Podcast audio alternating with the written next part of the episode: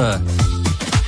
C'est le conseil des experts comme chaque jour à 7h06 sur France Bleu Picardie. Aujourd'hui, euh, c'est vendredi. On parle santé, bien-être et on évoque le dépistage du cancer du col de l'utérus avec Mathilde Roy, euh, directrice adjointe de la caisse primaire d'assurance maladie. Alors la CEPAM est engagée dans ce dépistage parce que ça touche euh, beaucoup de femmes, beaucoup de femmes jeunes.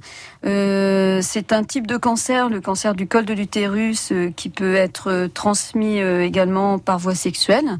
Et donc, ça permet de faire euh, les examens qui peuvent diagnostiquer des anomalies. Alors, on reçoit une invitation. Comment ça se passe Il faut aller voir son médecin traitant? C'est la euh, CPAM qui envoie quelque chose? Alors, euh, il vaut mieux effectivement aller voir son médecin traitant pour en parler.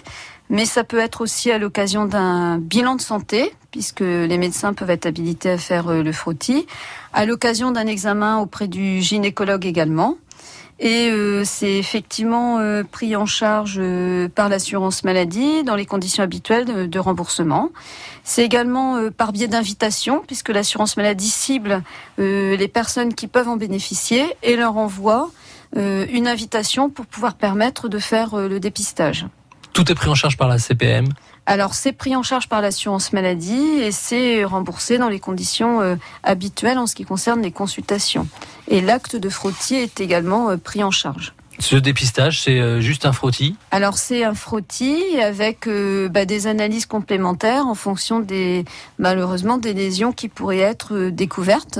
Mais tout l'intérêt du dépistage, c'est justement de le faire pour éviter que des anomalies qui autrement ne seraient pas détectées deviennent plus graves et provoquent effectivement le cancer. On recommande en général de le faire euh, tous les trois ans et ça cible euh, les personnes qui ont entre 25 et 65 ans. Jusque-là, il n'y a pas de dépistage systématique de, ce cancer? Alors, c'est en passe d'être organisé pour être complètement euh, mis en œuvre, mais ça n'est pas forcément systématique, ça reste encore une démarche individuelle, d'où l'intérêt pour l'assurance maladie dans le bénéfice bien sûr des patientes, de proposer d'inciter de sensibiliser à recourir à ce dépistage. Voilà, il faut savoir que 90% de ces cancers du col de l'utérus peuvent être évités, d'où l'intérêt donc de ce dépistage. Toutes les infos sur amélie.fr.